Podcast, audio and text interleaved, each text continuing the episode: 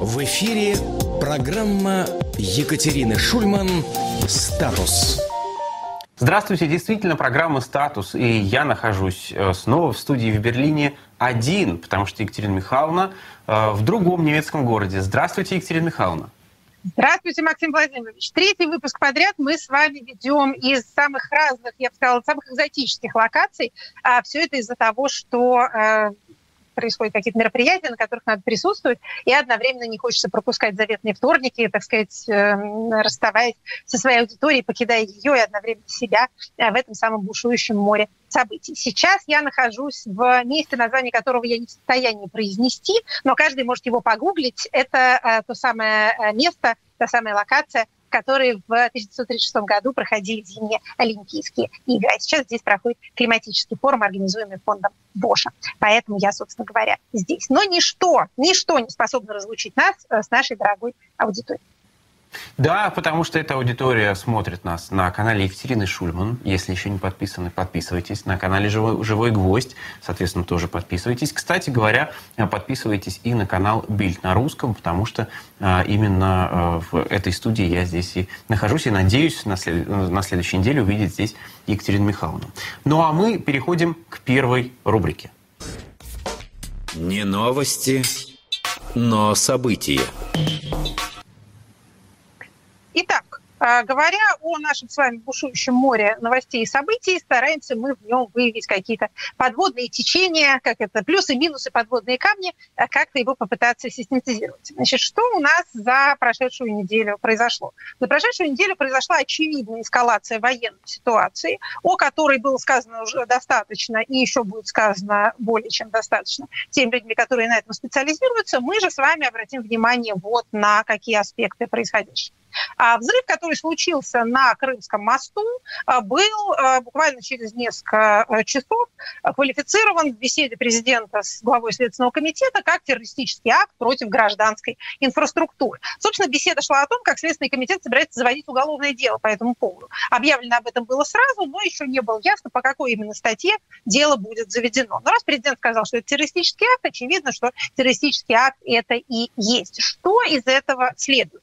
А Следственный комитет у нас большой любитель заводить уголовные дела против а, людей, которые находятся за пределами Российской Федерации, против людей, которых вообще уже в живых давно нет, на основе разных исторических событий. Ему не хватает только заводить а, уголовные дела против, а, например, литературных персонажей. Знаете, как был такой жанр «Суд над Онегином», да, вот что-нибудь такое тоже должно понравиться Александру Ивановичу Бастрыкину. Это может все не иметь никаких практических последствий, но есть штуки, которые наша правоохранительная система умеет делать. Диверсантов ловить она не очень сильно умеет, она умеет другое. Значит, если у нас есть теракт, то, соответственно, разговоры о нем являются или могут быть квалифицированы как э, оправдание террористического акта, либо призывы к нему. Это статья 207 с, с присущими ей э, подпунктами. По этой статье у нас преследуют журналистов, у нас преследуют блогеров и других совершенно случайных иногда людей, которые разместили где-нибудь какой-нибудь пост.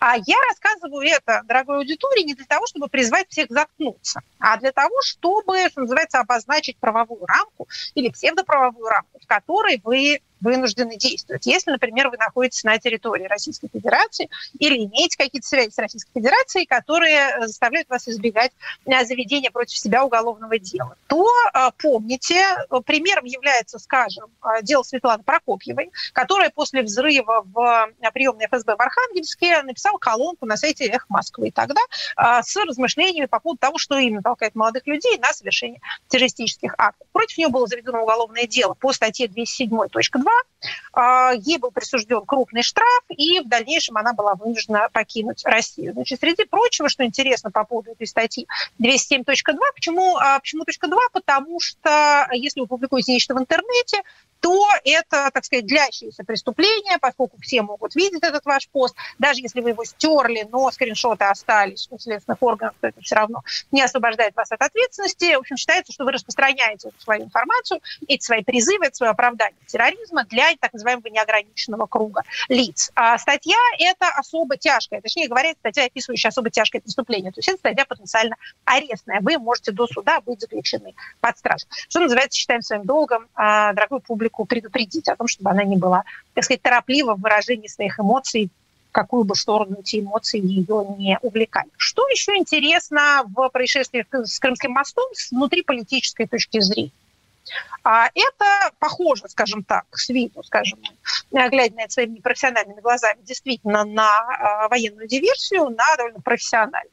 А, выполненную а, такого рода акцию. И в этом смысле это, конечно, не сфера ответственности российской армии, а сфера ответственности российских спецслужб.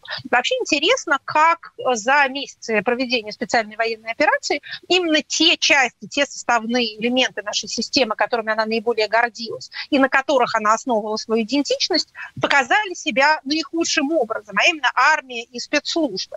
А те части, которые презирались, подозревались в том, что они пятая колонна, что они потенциальные предатели, предприниматели, в общем, и обеспечивают э, этой системе какую-то живучесть и устойчивость. А именно гражданская бюрократия, финансово-экономический блок, э, бюрократия региональная и местная. Это, что называется, интересно. Тем не менее, система остается пока сама собой, поэтому она любит одни свои части и не любит другие интересной реакцией на э, вот эту вот диверсию на Крымском мосту стал указ президента, который передает обеспечение безопасности моста Федеральной службе безопасности. Вот там сказано, что возложить на ФСБ, сказано в указе, полномочия по организации и координации мер защиты транспортного перехода через Керченский пролив и так далее в период их эксплуатации. В связи с этим, конечно, возникает вопрос, кто до этого отвечал за а, безопасность этого сверхзначимого стратегического объекта. Неужели это был Росавтодор? Если вы когда-нибудь бывали на Крымском мосту, то а, вы могли обратить внимание на то, что и он сам, и, так сказать, пространство до него и после него – это такая очень милитаризованная зона. Там много всяких военного вида, скажем, опять же дилетантские. А, и машин ездит, и людей стоит, и и осмотров там всяких много происходит.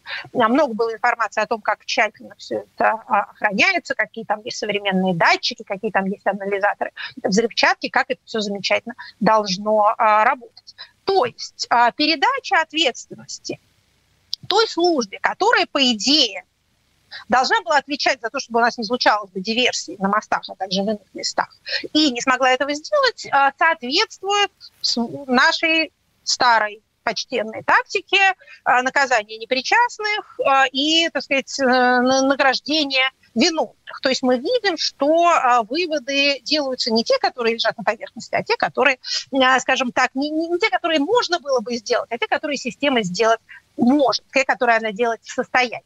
Значит, поощряет она самую себя и свои, так сказать, любимые элементы. Что еще здесь, мне кажется, э, любопытно, скажем так? А вообще на прошедшей неделе и некоторое уже время до того мы видим, как в поведении руководства нашего политического виден такой крен в сторону несистемных элементов против систем. Что я имею в виду? Попробую объяснить. А, значит, у нас, э, как мы уже отмечали, размывается государственная монополия на легальное насилие. Появляются частные армии, появляются региональные армии, и просто как-то тайно появляются, а они явным образом поощряются. А те люди, которые публично критикуют э, руководство российской армии получают за это очевидные вознаграждения. Ну, например, глава Чечни к дню рождения очередное воинское звание получил. А, значит, а, глава ЧВК не только продолжает свою вербовочную деятельность по российским колониям, но и открыто признал себя главой ЧВК. До этого он судился с разными людьми, журналистами, которые его так называли, и даже выигрывал эти суды. Теперь он а, говорит об этом открыто, дает интервью парламентской газете. Меня это отдельно поразило. Я понимаю, что это мало кого способно поразить, я, кроме тех людей, которые каким-то образом связаны а с парламентом своей деятельности. Вот я все-таки связана. Поэтому для меня это так, ну, как-то экзотичненько, скажем так. А, а вот... Судьи как-то э, покаялись, э, сказали, что нужно пересмотреть решение. А, посмотрим, еще время есть, может быть, они это и а, сделают. То есть явные такие мы видим, а, скажем так, режим такого благоприятствования для тех людей, которые не являются, что называется, регулярными частями, а являются такими вольными полками. Еще один пример вот такой вот вольной части – это так называемый военкор, интересное э, социально-политическое явление, э, которые, некоторые из них действительно военные корреспонденты, некоторые из них просто такие, что называется, диванные э, аналитики, авторы телеграм-канала по войне. Все они отличаются ярко выраженным патриотизмом, все они требуют эскалации на любом этапе происходящего, что бы ни случалось, э, они исключительно высказываются в одну сторону. Так вот, э, говорят, и не то, что там кто-то говорит, а вот почти официально признается, что с ними встречается президент, встречался один раз, и второй раз, может, даже три раза.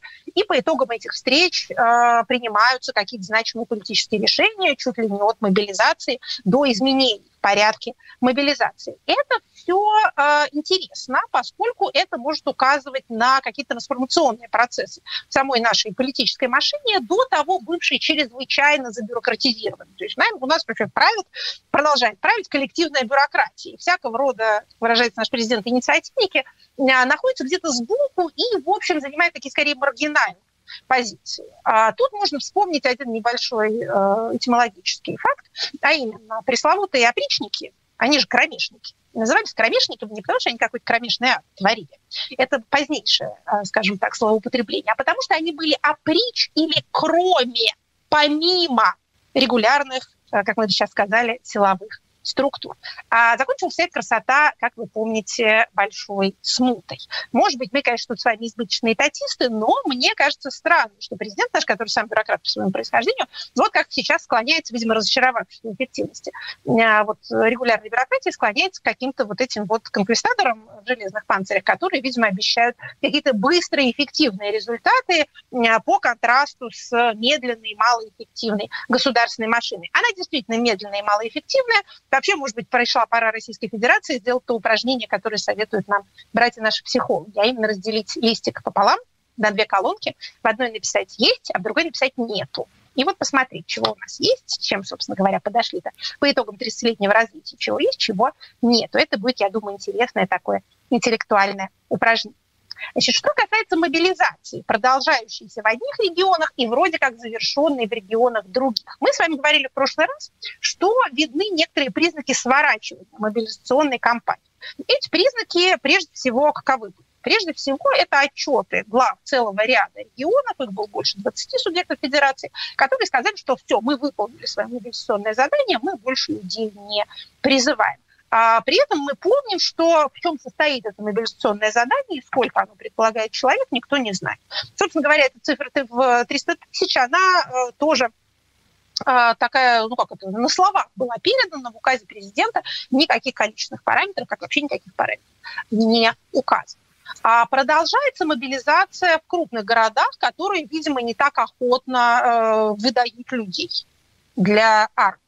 Продолжается мобилизация в Москве, и, э, скажем так, все больше и больше случаев э, вручения повесток тем людям, которые вроде как под заявленные, но опять же устно заявленные параметры не попадают. Э, не видно, чтобы вот эта вот первоначальная позиция, мы собираем там по деревням, по нацреспубликам, стараемся не трогать а, большие города, потому что там будет много шума, вот мне кажется, что эта позиция меняется. В больших городах тоже стали хватать людей более активно. Это может говорить о том, что набор идет не так здорово. А министр обороны отчитался перед президентом, сказав, что больше 200 тысяч призвали. Сколько больше, правда ли это, этого мы не знаем. Разные тут оценки есть, но я должна сказать сразу, что каких-то внятных инструментов для того, чтобы оценить количественный успех или неуспех мобилизации а, у нас не существует, отсутствуют у нас такие инструменты. Но кажется, что а, вот городское население стали больше привлекать, потому что, видимо, а, что называется, надо. И еще один признак, на который я обращу внимание, это а, заявление губернатора Ростовской области о том, что а, в Ростовской области начинается новая волна, что э, Ростовская область получила новое мобилизационное задание и будет его выполнять. Ростовская область была одним из тех регионов, которые 3, к 3 октября отчитались о выполнении мобилизационного задания.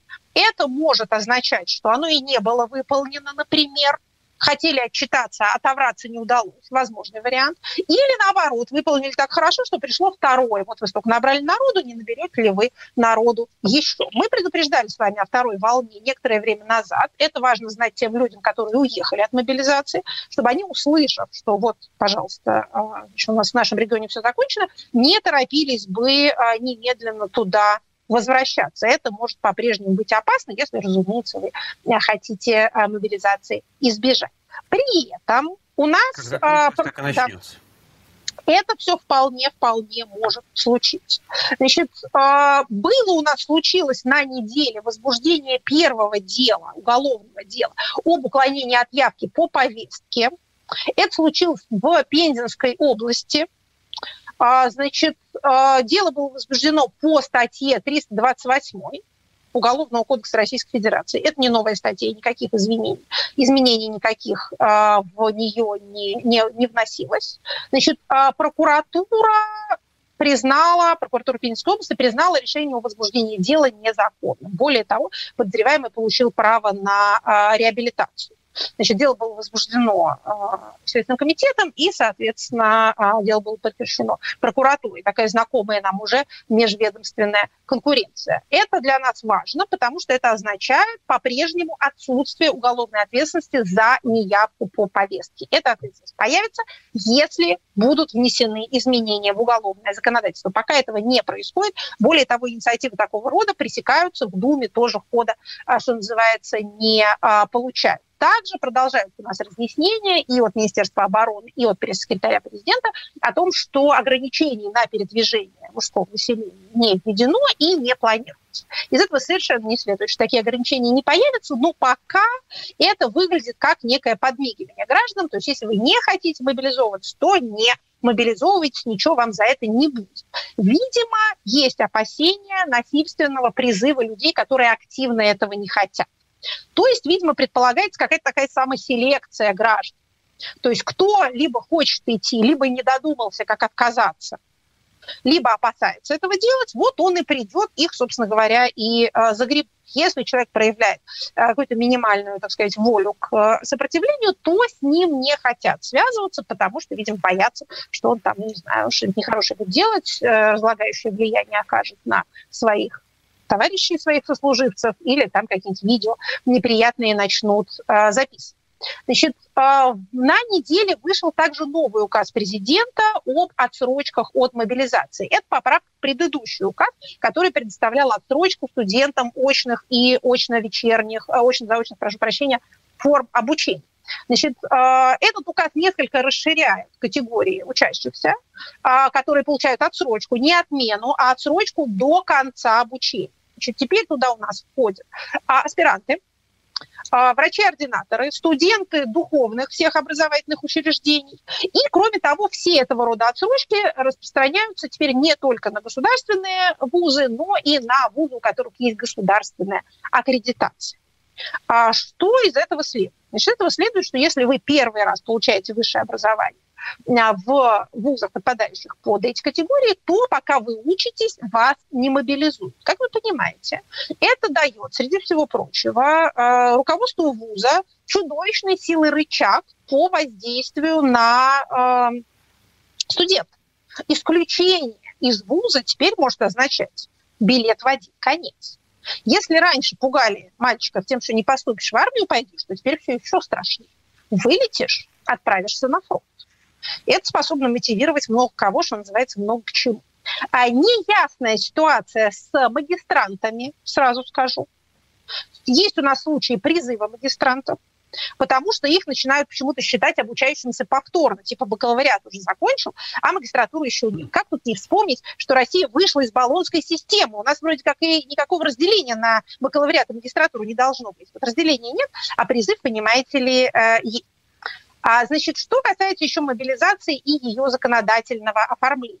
В Государственной Думе у нас имеется некоторое количество уже внесенных э, инициатив, которые меняют закон о мобилизации. Это вот кроме указа президента, этот закон – это основной, основная правовая база для всех этих мобилизационных э, мероприятий. Значит, есть у нас инициатива депутатов, членов фракции «Новые люди», есть инициатива э, «Справедливой России». А, значит, чего хотят депутаты? Депутаты хотят определить категории, не подлежащие мобилизации или подлежащие, э, имеющие право на отсрочку. Они по-разному описывают эти категории, мы сейчас не будем в это углубляться, потому что все это пока инициативы. И если я правильно понимаю генеральную логику нашего законотворчества, это инициатива не очень имеющая э, шансы на успех. Кажется мне, скажем так, в качестве рабочей гипотезы, что а, за Государственной Думой оставлено право какие-то льготы предоставлять мобилизованным их семьям, то есть, так сказать, социально поддерживать, но не ограждать людей от мобилизации. И это дело только указов президента. Вот мне кажется, что такое политическое разделение то ли сознательно проводится, то ли, что называется, вырастает само из э, принципов функционирования нашей системы. То есть жизнью и смертью распоряжаетесь не вы, но отправленным на смерть вы можете пообещать а, кредитные каникулы или их семьям какую-нибудь еще а, значит, дополнительную выплату. Сразу скажу, что пока и этого у нас не особенно есть. У нас были приняты поправки только в Трудовой кодекс. Мы о них говорили, они были внесены правительством. Они не сохраняют за заработную плату, вопреки распространенному почему-то предрассудку. Они сохраняют за его рабочее место. То есть его нельзя уволить в момент мобилизации. Также за ним сохраняется тот соцпакет, которым он обладал в качестве работника, то есть, например, а, медицинская страховка. Вот это вот у нас есть. Все остальное пока что, называется, обсуждается. Нашумевший законопроект 300 э, тысяч каждому отозван инициатор значит, внесен э, аналогичной той же группой инициаторов, но с интересным исключением минус депутат от «Единой России». То есть там до этого были четыре депутата, а, пять, прошу прощения, представителей всех фракций, а теперь остались только а, представители фракций, кроме единороссов. Это вот так у нас, так у нас выглядит э, думское, скажем так, э, творчество по поводу мобилизации. В связи с этим вообще нельзя не заметить, что мы по целому ряду параметров возвращаемся в эпоху так называемого указанного права. Есть такой термин. Это ситуация, в которой законодательные коллизии, законодательные инновации решаются не законом, а э, решением главы государства его постановлением, его указом. У нас был такой период, но был он при раннем Ельцине, когда тот находился в конфликте с Государственной Думой, когда Дума была преимущественно коммунистической, и президентские инициативы отклоняла. И, в свою очередь, президент часто накладывал вето на то, что принимала эта самая Красная Дума. Это был второй созыв. Тогда Ельцин подписывал большое количество указов, потому что то, что надо было делать, ему приходилось делать, а, что называется, своими руками. Начиная с третьего созыва указанное право сошло у нас на нет, потому что зачем? Тогда вот расцвел наш специфический авторитарный легализм, требовавший э, обоснования законодательного оформления любой своей идеи. Тогда у нас стало очень большое Почему количество приниматься. Начинается, вот. ведь, ведь все-таки, Интересный вопрос. Ведь все-таки Дума-то лояльная. Конечно, казалось бы, теперь тоже ведь можно провести через Государственную Думу что угодно. Но через Государственную Думу сначала проводится законопроект, который, например, дает президенту гигантские личные полномочия в сфере э, финансово-экономической. Помните вот это вот решение? Оно весной обсуждалось и летом было принято, которым президент в ручном э, режиме может регулировать сделки, запрещать их разрешать, э, значит, давать распоряжения э, относительно э, валютного рынка, да, то есть вот такие вот вещи делать, потому что у нас вот чрезвычайная ситуация, и, понимаете ли, а в условиях санкционного режима нужно как-то вот, э, так сказать, действовать быстрее. Обосновывается это тем, что законодательный процесс штука долгая, а тут нужно, нужно быстро. Но мы знаем, что в наших условиях законодательный процесс может быть чрезвычайно быстро. У нас Дума умеет работать просто вот м- за сутки может принять в трех чтениях буквально что угодно. А там Совет Федерации, а там и подпись президента. Мне кажется, что сейчас а, это немножко другими объясняется соображениями вот этой вот обстановкой чрезвычайности, которая как-то разъедает аппаратную рутину. Я не буду вам прямо сейчас говорить, что система пошла в разнос и прям вот грозит ей коллапс не сегодня-завтра. Но мы с вами отмечаем эти признаки именно потому, что потом, потом, потом, задним числом, они покажутся нам значимыми. Наша с вами машина государственная а, была не такая. Она построена не так. Ее, э, так сказать, базовые параметры иные. Сейчас она обнаруживает себя в совершенно новой для себя ситуации, и вот из нее лезет или там на ее месте а, начинает расти. Что-то такое, аккуратно скажем, для нее ранее не характерное. Но вот возвращение указанного права, это я прям вот отмечаю как э, действительно, действительно новое явление. Можно это объяснить каким-то психологическим причинам. Президент хочет быть самым главным, самым важным. До этого, наоборот, он как-то закрывался институтами э, от э, возможной ответственности. Теперь то ли поздно уже э, плакать о волосах, снявших голову, то ли э, как-то его, так сказать, самооценка э, за это время изменилась. Это не, не мой тип объяснения э, реальности, поэтому я это, так сказать, не, не от себя, что называется, говорю, а просто в возможного такого объяснения а, предлагаю. Ну вот наблюдаем то, что мы наблюдаем. А, значит, еще одно а, правовое явление, как мне кажется, важное или, скажем так, могущее произвести впечатление на публику у нас произошло, это а, внесение Meta Platforms, издателя а, Facebook и Instagram, в перечень террористов и экстремистов. Это наш с вами знаменитый список Росфинмониторинга, который можно найти в открытом доступе в интернете на их сайте. Там есть раздел, посвященный физическим лицам, есть раздел, посвященный а, юридическим образованиям. Вот МЕД как раз относится ко второму. Значит, что из этого следует? А, на самом деле у нас уже а, несколько месяцев как а, деятельность мета признана экстремистской и с весны начиная заблокирован в России и Facebook, и Instagram. Само по себе внесение меты список экстремистов не меняет эту правовую ситуацию. Поэтому мы сейчас говорим не о тех новых рисках уголовного преследования, которые возникают, а напоминаем о тех, которые уже существуют. Надо сразу признать, что пока у нас а, нет а, случаев, неизвестно нам случаев возбуждения уголовных дел по этим поводам, но они могут быть возбуждены. По каким этим пунктам? Значит, первое. Упоминание компании «Мета» без указания на то, что ее деятельность запрещена а, в Российской Федерации. При этом а, не, это не касается ни Facebook, ни Instagram, а касается вот этой самой компании Мета. Этот, э, это обязательство, то есть указывать на имеющийся запрет, распространяется не только на СМИ, но и на любых пользователей, распространяющих контент, что называется, для неограниченного круга лиц, то есть пользующихся интернетом. Публичная демонстрация символики – и нанесение этих логотипов на товары. Вот это уже касается и Facebook, и Instagram. То есть если у вас на визитной карточке вашей, вашей компании, например, указана ее страница в Фейсбуке, и вот эта вот роковая буква F, много у нас запрещенных букв, есть, есть запрещенная буква N, а есть запрещенная буква F тоже. А есть еще священная буква Z, которую, если э, там как-то попортить или зачеркнуть, то тоже э, против вас может быть э, возбуждено административное производство или при отягчающих обстоятельствах уголовное дело. В общем, буквы – это все всерьез. Так вот, э, в принципе, в принципе, это все может квалифицироваться как публичная демонстрация экстремистской символики. Если вы рекламу покупаете в Фейсбуке и в Инстаграме, то это может быть признано финансированием экстремистской деятельности. Если вы работаете в этих компаниях, это тоже может преследоваться по статье 282.2 как участие в деятельности экстремистской организации. Еще раз повторим, таких случаев еще нету правоохранительные органы наши заняты много чем. Значит, кстати говоря, а, помните, мы с вами статистику ввели, отдел по вот этим вот новым статьям о распространении э, информации, дискредитирующей вооруженные силы. А, так вот, у нас 162 уголовных дела на э, нынешний момент, и административных производств было возбуждено более 5000, то есть это очень сильно занимает а, руки снижается и головы. Как-то, э, снижается как-то темп или нет?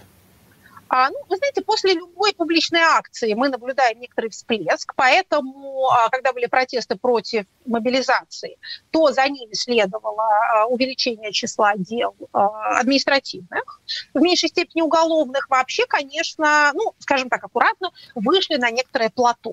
Сохраняется та тенденция, о которой мы говорили, административные дела возбуждаются против кого угодно, уголовные, скорее против публичных фигур, против активистов, против журналистов, против э, политических деятелей.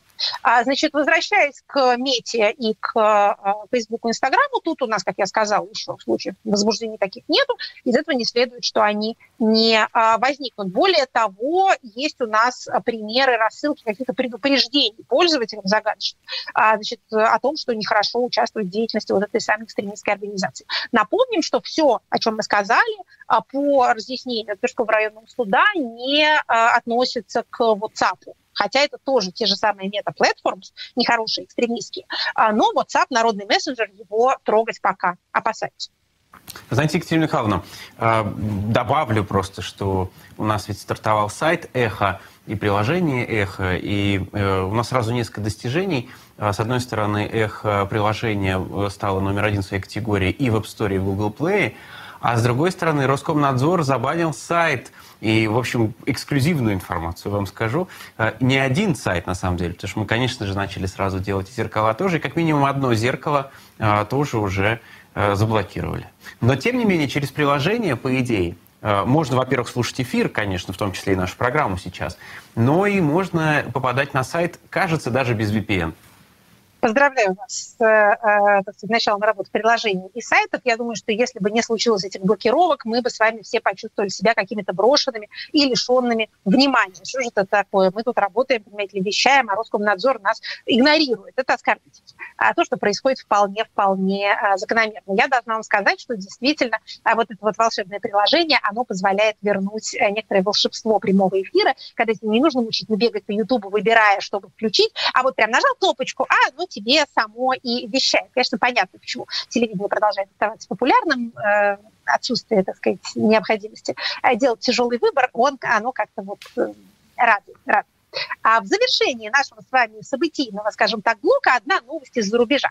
А прошлый раз у нас, э, как это, мелодии ритма зарубежной эстрады. Помните, был такой, а, была такая рубрика в советских музыкальных программах. В прошлый раз у нас с вами была а, история про то, как население Кубы проголосовало на референдуме за чрезвычайно либеральный новый семейный кодекс, а, предусматривающий, разрешающий и однополые союзы, и усыновление однополыми парами детей, и даже бесплатное суррогатное материнство. Сегодня у нас новость новости из а, Гааги, и тоже такие, я бы сказала, прогрессивные такие новости. А, начинают судить основателя руандинского радио «Тысячи холмов» прославленного.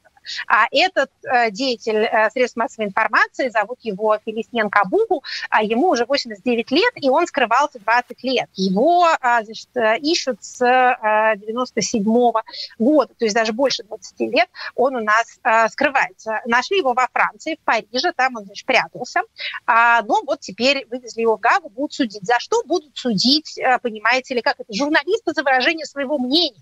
Вот видите, вот она хваленая, как принято выражаться, европейская демократия. А я думаю, что радио «Тысячи холмов» в достаточной степени известно, но тот момент, на который я хочу обратить внимание, э, как, э, так сказать, я, как представитель социальных наук, не могу его э, никак обойти равнодушно. Значит, геноцид в Руанде случился в 1994 году. Это была чудовищная совершенно резня, в которой одно, так сказать, племя, живущее в Руанде, убивало другое. То есть соседи убивали соседей и поубивали их по разным оценкам от 800 тысяч до миллиона человек. В этом геноциде принимала участие и армия, и полиция, и, что называется, простые граждане тоже не а, отставали. А, значит, это самое радио «Тысячи холмов» было, было радиостанцией, которая э, активно проповедовала убийство Тутси. Тутси – это вот, э, так сказать, одно, одно из, э, вот, вот именно то племя, которое от этого геноцида пострадало. А, значит, начали они с того, что а, нехорошие Турции убили президента. Там действительно случилась авария. А, самолет упал, и президент там а, погиб. Дальше а, начиналось то, что всегда начинается в таких случаях, а именно дегуманизация, расчеловечения, сравнение с тараканами и призывы вот этих вредных насекомых каким-то образом уничтожать. А при чем здесь социальные науки? Социальные науки вот при чем. Значит, когда э, геноцид в Руанде уже закончился, надо сказать, последствия его э, таковы, что, например, э, сейчас э, Руанда является первой страной в мире, занимает первое в мире место по проценту женщин в парламенте. И это вполне возможно объясняется тем, что мужчин там, в общем, как это не так много-то и осталось. А, так вот, когда э, горячая фаза этого, этого жуткого гражданского конфликта завершилась, то э, было произведено исследование, которое выявило взаимосвязь между количеством убийств и проникновением вот этого вот радиослушания. В Руанде там такой не, э, неровный ландшафт, поэтому там есть такие места, где, куда добивает радиосигнал, э, упрощенно выражаясь, а есть места, куда не добивает. В общем, там, где добивало, там люди убивали друг друга с гораздо большей энергией. В общем, предполагается, что приблизительно на 10% увеличило количество трупов вот эта вот самая развеселая радиостанция во главе с ее теперь уже таким чрезвычайно пожилым э, основателем. Они, надо сказать, не ограничивались одними словами. Они еще 600 тонн мачете вот этих вот ножей больших экспортировали в страну. То есть, что называется, не только словом, но и делом. Поддерживали э, вот эту вот всю э, резню. Значит, теперь этого ветерана пропагандистского фронта будут судить в э, Гаге за преступление против человечности. Скрывался он, как мы уже сказали, долго, у него там как-то было чрезвычайно много родственников, он благодаря этой э, семейной сети как-то бегал по э, миру, но вот все-таки выковырили его из какой-то парижской квартиры. Интересная история, будем следить за продолжением этого, я бы сказала, прецедентного эм, судебного процесса. Ну, а мы переходим к следующей рубрике и будем говорить о понятии сначала. А давайте об отце сначала. Понятие связано с отцом, как Хорошо, у нас часто... тогда слушаем, слушаем специальную отбивку про отца. Отцы великие теоретики и практики. А мы подумали, что, во-первых, как давно у нас не было, не было отцов, какие-то мы были сиротки э, много последних выпусков, а во-вторых, и понятия у нас были какие-то чересчур, я бы сказала, актуальные. То про мобилизацию говорили, то про военное положение, то еще про какую-то гадость всякую. А поэтому сегодня мы решили в некоторой степени удалиться в области чистой науки, хотя, как я надеюсь, будет понятно, они связаны с практикой также самым непосредственным образом.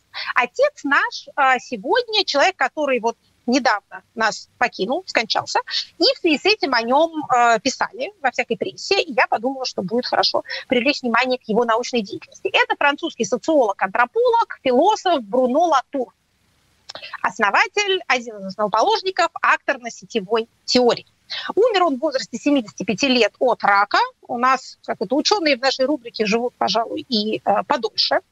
А, значит, его труды в значительной части переведены на русский язык, некоторое количество его статей переведено.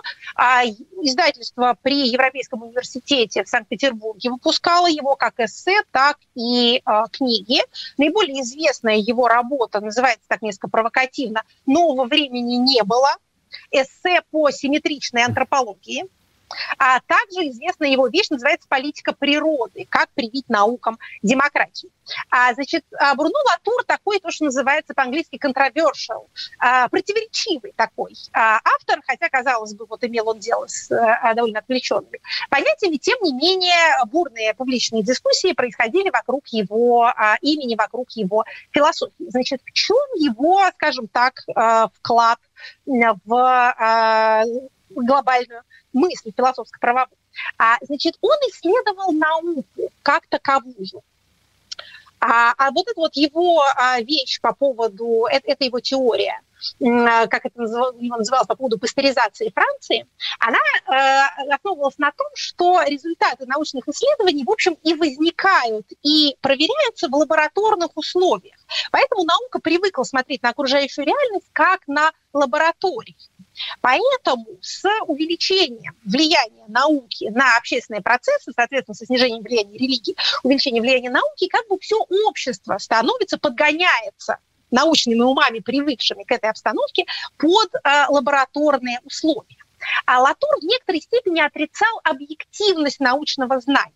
Он говорил, что научные понятия и э, теории – это такие же социальные конструкты, как и все остальные. То есть что ученые, скажем так, получая больше общественного влияния, соответственно, и больше политической власти, навязывают социуму свои стандарты, свойственные им представления о жизни. А Латур исследовал также понятие критики. Хотя, с одной стороны, он сам выступал как критик науки, с другой стороны, в своих поздних работах он сетовал на то, что, э, ну, скажем так, распространение э, постмодернистских представлений об отсутствии объективной истины, хотя он сам внес в это вклад, а, привели к тому, что конспирологические теории становятся также авторитетны и также распространены, как и теории научные. Что довольно часто бывает, надо сказать, с революционерами, разрушителями. Хорошо выйти в молодости э, на публичную арену и сказать, да вся ваша наука так же субъективна, как и религия. Да? Просто вот, значит, э, ученые теперь считают себя самыми главными, поэтому навязывают нам всем свой взгляд на жизнь. Когда потом, через, что называется, полторы итерации, ты видишь, как э, любые конспирологи говорят, нет утверждений, значит, нет объективных фактов, есть только мнение, а у меня вот такое мнение, извольте его тоже уважать, то как-то ты начинаешь чувствовать себя несколько менее э, уверенно. Основное понятие, введенное Латуром, это вот, поскольку у нас, так сказать, отец понятия будет объединен, это так называемая акторно-сетевая теория. Что это такое? Значит, сейчас попробую объяснить, чтобы, чтобы попробую объяснить, чтобы было понятно, хотя, как все, так сказать, французское, и в особенности французско-философское, это тоже постструктурализм, а это, в общем, не так, не так легко и объяснить. Значит, смотрите, акторная сетевая теория очень сильно упрощаю, сейчас очень примитивизирую, прошу прощения тех, кто занимался этим подробнее, но постараюсь объяснить. А, анализирует научное знание как взаим, взаимодействие акторов, а акторы для Латура его единомышленников – это не только люди, но это и технологии, собственно, технические объекты, сами понятия, гипотезы. Вот это все актор. Вот наиболее известное его такое по этому поводу высказывание стояло в том, что, возвращаясь к Пастеру, герою одного из его эссе, что вот эти вот микробы, бактерии, точнее говоря, которых Пастер исследовал, они тоже акторы, потому что они с ним взаимодействуют. Вот бактерия так себя повела, и Пастер сделал один вывод. Вела себя бактерия по-другому. Сделала бы она вывод иной. И вот эти самые акторы, то есть и ковид-актор, и твиттер-актор. И ковид-актор, и компьютер-актор, и твиттер-актор, и люди, которые там внутри, тоже актор. Они объединены друг, друг с другом в так называемые, так называемые гетерогенные сети. Гетерогенные, то есть однородные сети, в которых все, в общем, находятся на одном уровне. Еще раз скажу, это все может казаться каким-то, э, может быть, особенно в моем изложении, каким-то набором странных отвлеченных понятий. Но это перестает быть отвлеченным, когда мы поймем, что, например, акторно-сетевая теория является теоретической основой для так называемого интернета вещей. Слышали про такую штуку? То есть, если мы начинаем смотреть на интернет, на связь в широком смысле, не как на средство общения между людьми. То есть когда мы отходим от понятия об интернете как о телефоне, две трубки, там два человека, они разговаривают между собой. А когда мы начинаем понимать, что в нем участвуют и другие акторы, кроме людей тоже, то есть, например, холодильник, да, опять же, сам компьютер, сервер, и они могут общаться между собой, то наше с вами интернет-развитие выходит на новый уровень. Появляется вот этот самый интернет вещей, который человека даже особенно не, а, не а, предполагает. Вот так можно, наверное, а, охарактеризовать а, философское направление, ассоциирующееся с именем Латура. Значит, вот это вот самое нового времени не было, можно прочесть. На самом деле, это русский перевод. В оригинале оно скорее называется «Мы никогда не были современными». Там он исследует этот концепт современности и его, что называется, отрицать. Опять же, это может казаться некоторой интеллектуальной эквилибристикой, но читаешь, опять же, читаешь интересно. Вот как это к этому, к этому можно свести э, наш с вами трибют, недавно скончавшемуся ученому. Тогда мы переходим к вопросам от слушателей. Переходим. Вопросы от слушателей. А, слушайте, прошу прощения, прежде чем начнем вопросы. Самое, это, да. самое главное, это про Латура не сказали. Его фамилия многим покажется смутно знакомой. Кто-то видел ее на винных этикетках. Он действительно происходит из семьи потомственных виноделов, как отдельно отмечается, а, бургундских, но не бордовских. Вот это вот как это последний факт. Надеюсь, он хотя бы вам запомнится. Но при этом он сам не очень э, был склонен к этому делу и отказался продолжать дело своего рода. Ну, он даже, он даже писал, что ну, поскольку не годился я винодел, и поэтому решил, решил пойти к философу, да. Да. Ну что ж, давайте я теперь э, перейду к вопросам. Да. Name can be blank спрашивает вас. Правда ли, что переход армии или силовиков на сторону народа необходимое условие смены власти в недемократиях? В чем вообще цель и смысл мирного протеста в таких режимах? Ну, пришли, покричали, разбежались. А дальше что? Смысл мирного протеста в том, чтобы сделать э, задачу управления для управляющего класса трудно выполнимой. Уж если совсем сводить, так сказать, к э, скелету все происходящее. Еще раз понятно, да? Значит, э, вы протестуете, тем самым вы показываете количество недовольных, а кроме того, вы затрудняете процесс нормального администрирования. Ну, например, вы бастуете, перекрываете дороги, да, значит, вот устраиваете какие-то такого рода акции, которые, повторю, являются элементами мирного протеста. Если вы при этом никого не бьете, не убиваете, и даже ничего не разбиваете, не поджигаете. Хотя э, некоторые э, теоретики протестного дела считают и поджоги тоже акции мирного протеста, если в это время внутри не было никаких людей. Вот такая вот символическая акция, да, перевернули автомобиль, подожгли. А мы считаем это несколько радикальной трактовкой, но тем не менее просто указываем на э, правильное необходимость правильного понимания того, что такое мирный протест. У него есть разные формы. У нас почему больше цепляются за те, которые носят исключительно символический характер. Вот как э, дорогой слушатель спрашивает, пришли, потоптались и ушли. Пришли, потоптались и ушли, это действительно производит, тоже производит впечатление, но, что называется, не такое интересное. А вот, скажем, не вышли на работу, или, скажем, э, перекрыли трассу, или железнодорожный платформу. Вот это вот уже э, делает для элит, их элитное дело затруднительно. И вот тогда Какие-то группы элит, не обязательно армия, не обязательно э, там, правоохранительные органы, может быть, гражданская бюрократия, начинают думать, как же мы дошли до такой жизни, если мы по известной формуле Ленина не можем уже управлять по-старому. Как же нам быть? Вот тут начинается тот самый пресловутый раскол элит, о котором у нас тоже имеют такое туманное понятие. Поэтому противопоставлять протест и элитный раскол неправильно. Это элементы одного процесса. Другое дело, что полезно помнить, этот процесс элементами которого они являются, это процесс, ну, в общем, режимного коллапса или э, дисфункции. Не от хорошей жизни люди начинают представать, не от хорошей жизни элиты раскалываются. Следующий вопрос задает полулошадь, полушлюз. Так звучит ее ник в Твиттере. Здравствуйте. Антивоенным россиянам очень не хватает своего признанного представителя за границей. Вот у белорусов есть Тихановская. Можем ли мы кого-нибудь выбрать, кто защищал бы наши интересы за рубежом, пока на нас охоту не начали? На Российскую Федерацию надежды-то больше нет. Российская Федерация действительно с трудом выполняет те функции, которые традиционно относятся к функциям государства. Про распавшуюся монополию на насилие мы уже говорили, границ тоже своих не контролирует, услуги гражданам скажем так, через пень-колоду э, предоставляет. Общественный договор э, разрывает в одностороннем порядке, мобилизацию объявляет, провести толком не может. В общем, сложности у нее бедняжки.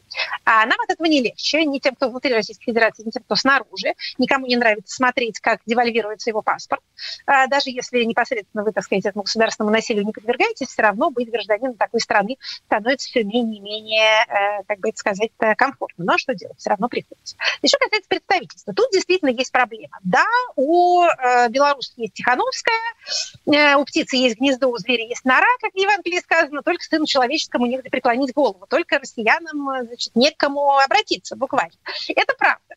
Значит, надо сказать, что э, любой человек, который попытается себя назначить э, печальником за народ русский где-то за пределами России, сталкивается с неизбежным вопросом, кто ты такой. Или, выражаясь языком политологии, с вопросом о легитимности. А, ни у кого из претендующих на, этот, на эту прям сказать, э, должность никакой легитимности нету, потому что ни за кого никто не голосовал.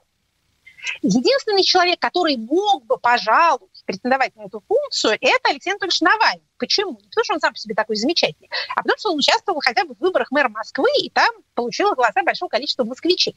Это, конечно, было в 2013 году, но это хоть что-то. Другие люди, которые могли бы претендовать на такую легитимность, это а, муниципальные депутаты. Ну или, например, федеральные депутаты или региональные, если они перейдут, что называется, на сторону народа. Но с региональными, с муниципальными депутатами проблема та, что за них голосовали только в их регионе.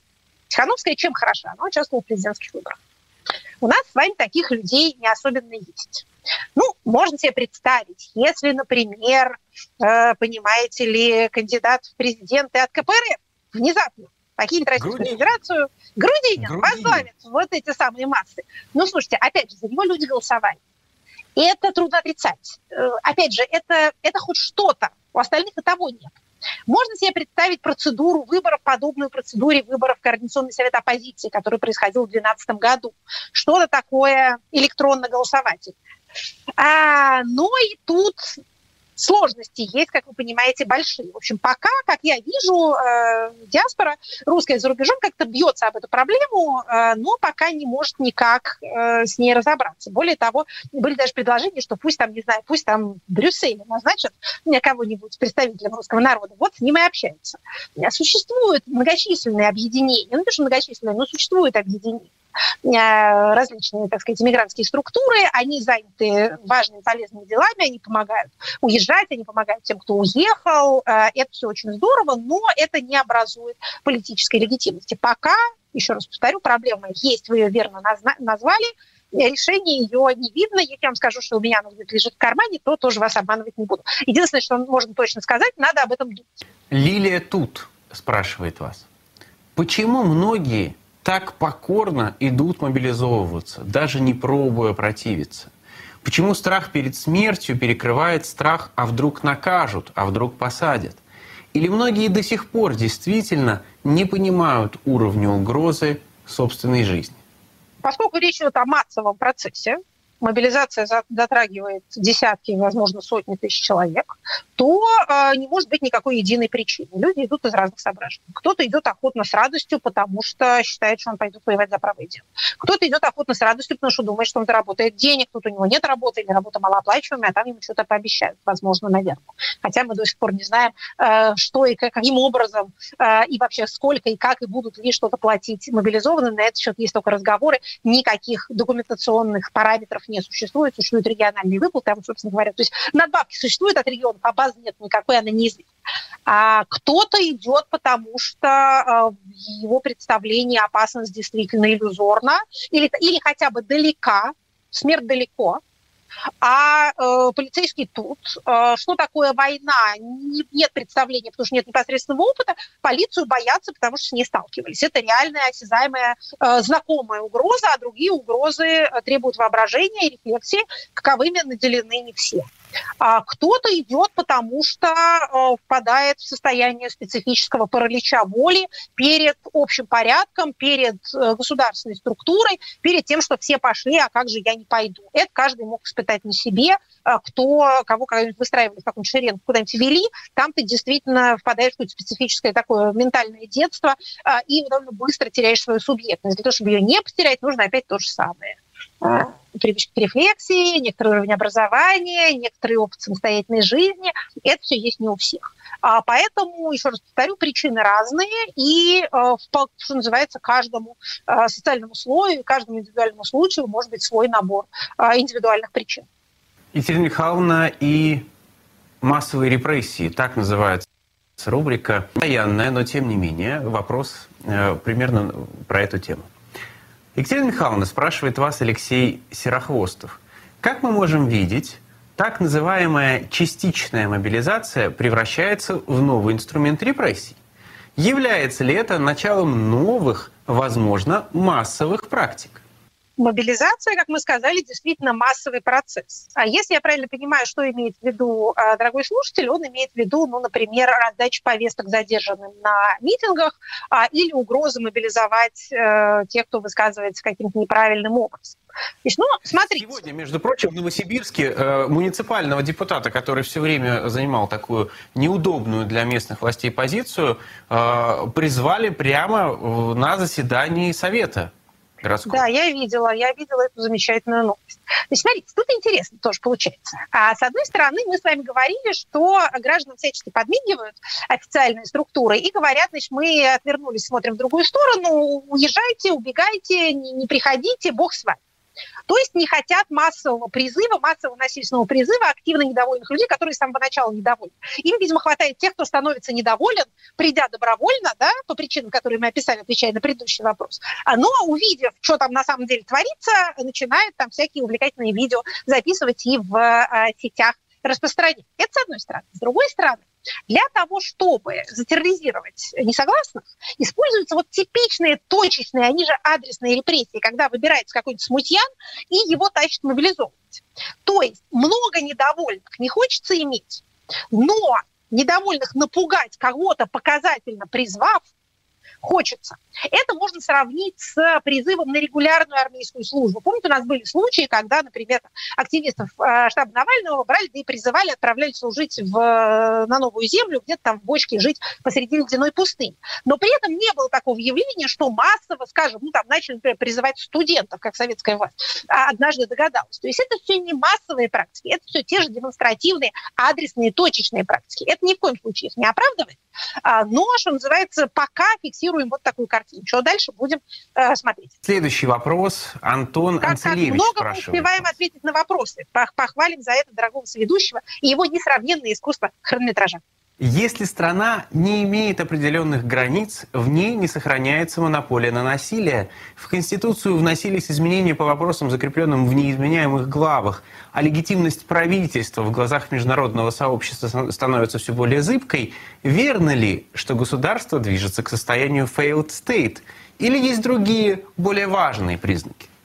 А, то, что демонстрирует, так сказать, продвижение в ту сторону, несомненно. Тут давайте не будем себя обманывать. То, что мы называем, это не наши претензии к чему-то некрасивому с нашей точки зрения. Это признаки, что называется, медицинские, продвижения в эту сторону. Мы еще не там, но движемся мы именно туда. Мы можем остановиться, окопаться на нынешней стадии, какое-то время попытаться в ней остаться. Мы можем по отчаянию развернуться и семимильными шагами попрыгать, наоборот, к крайне дееспособному государству, перейти из состояния bad governance в good governance, да, из недостойного управления в достойное. Мало ли что на белом свете бывает. Но пока, пока вот ползем мы именно в ту сторону, а не в какую-нибудь другую.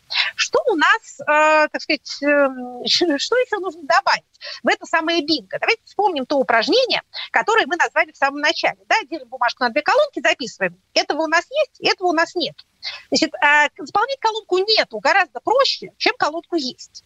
Значит, что у нас есть из функционирующего? Значит, у нас есть, э, как ни странно, экономическая система, в особенности финансово-экономическая. У нас есть, хоть и искусственно поддерживаемая таким, такой, но устойчивая валюта, у нас продолжает функционировать потребительская экономика, у нас продолжает э, работать население, оно трудящееся. Значит, часть его мы поуморили в ковид, часть мы поубивали, еще больше распугали, но кто-то все-таки остался. Значит, какие граждане у нас есть, граждане у нас работают. А у нас даже пока нет какого-то большого всплеска преступности. Это, к сожалению, скорее всего, наступит, когда вернутся мобилизованные, как говорят экономисты, сначала в этот раз, а потом, когда подрастут их дети, э, которые выросли без них. Но это, называется, пока. Не случилось, как это, это горюшка не горе, горе будет впереди, как говорил конек Горбун. Пока этого не произошло. Значит, у нас э, продолжает быть функциональной наша инфраструктура. Дороги, общественный транспорт, э, поезда ходят, самолеты пока летают, не разваливаются на части. У нас более или менее работающая а, гражданская бюрократия, включая региональную и муниципальную. Вот, как я сказала, именно эти люди пока удерживают страну на месте. То есть, когда там начнется дисфункция, вот тогда мы будем все ближе и ближе к fail state. Пока этого не происходит, что называется, отмечаем эти светлые пятна. В разделе нету, чего нету. Там, вот, как я уже сказала, заполнять его гораздо легче. То есть, ну как, с чего начать? Границ. Нету легитимной территории, армии, разведки, правоохранительной системы, судов, э, полиции, политического руководства – парламента, партии, электоральной системы, средств массовой информации. Этого нету. Э, ну, вот, что называется, чем богаты, тем, э, тем и рады. Кстати, в нашу графу есть, наряду с инфраструктурой, вот, так сказать, скелетом страны, еще отметим, все-таки пока функционирует интернет, средства связи, а это еще пока тоже есть. Следующий вопрос от Холден Колфилд. Почему не только Это же, по-моему, персонаж, персонаж романа «Над пропастью воржи», прошу прощения. Так вот, спрашивает да. вас э, сей персонаж, почему не только очевидно заинтересованная правящая элита, но и простые наши бабушки и даже иногда мамы так отчаянно хотят вернуть прошлое, что готовы заплатить за это в прямом и переносном смысле жизнями своих детей и внуков – что влияют на это. Бытовой эйджизм, бедность и отсутствие перспектив, советское воспитание. И будут ли когда-нибудь в общественной жизни учитываться интересы нашего, а именно рожденного в 90-х годах поколения, или ввиду малочисленности мы так и останемся невидимыми для всего остального общества? Да хоть бы интересы поколения, родившегося в 80-е, кто-нибудь бы учитывал. Хоть бы учитывал какие-нибудь интересы, кроме интереса поколения, родившегося в первую половину 50-х годов. Нашли на что жаловаться в 90-е, они родились, их, их мало. Других, может, немало, а прав у них от этого не прибавляется. Значит, что касается э, бабушек и дедушек, желающих вернуть прошлое, это очень естественное желание, оно вполне почтенное. Более того, во всем мире в связи с увеличением продолжительности жизни и в связи с тем, что пожилые всегда голосуют активнее молодых, их голос слышнее политических процессах. Проблема не в том, что это какие-то особенно плохие люди, хотя в нашем случае это действительно довольно специфическое поколение. Проблема в монополизации.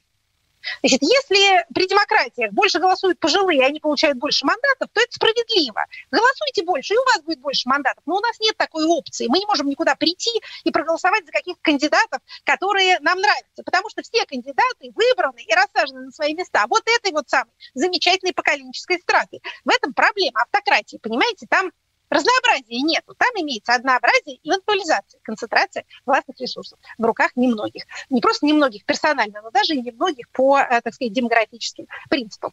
Вообще возрастной консерватизм явление естественное, вполне законное. Оно не обязательно должно приводить целую страну к погибели и народ к России.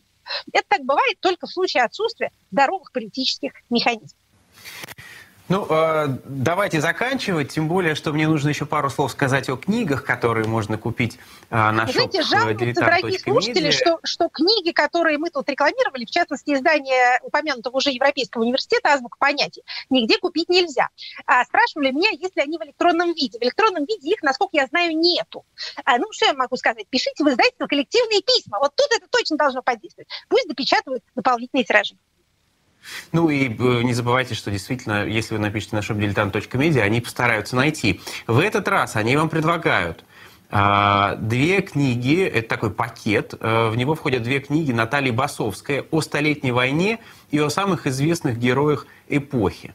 А, вот заходите и вперед. Наталья Ивановна Басовская на «Эхе Москвы» в свое время вела потрясающие программы. А, уверен, что это знак качества. Екатерина Михайловна, будем прощаться? Будем. И надеюсь на встречу на следующей неделе уже в ставшей такой родной э, студии. До свидания. Всем пока. Спасибо. Спасибо Это вам. Всего доброго. Программа Екатерины Шульман «Статус».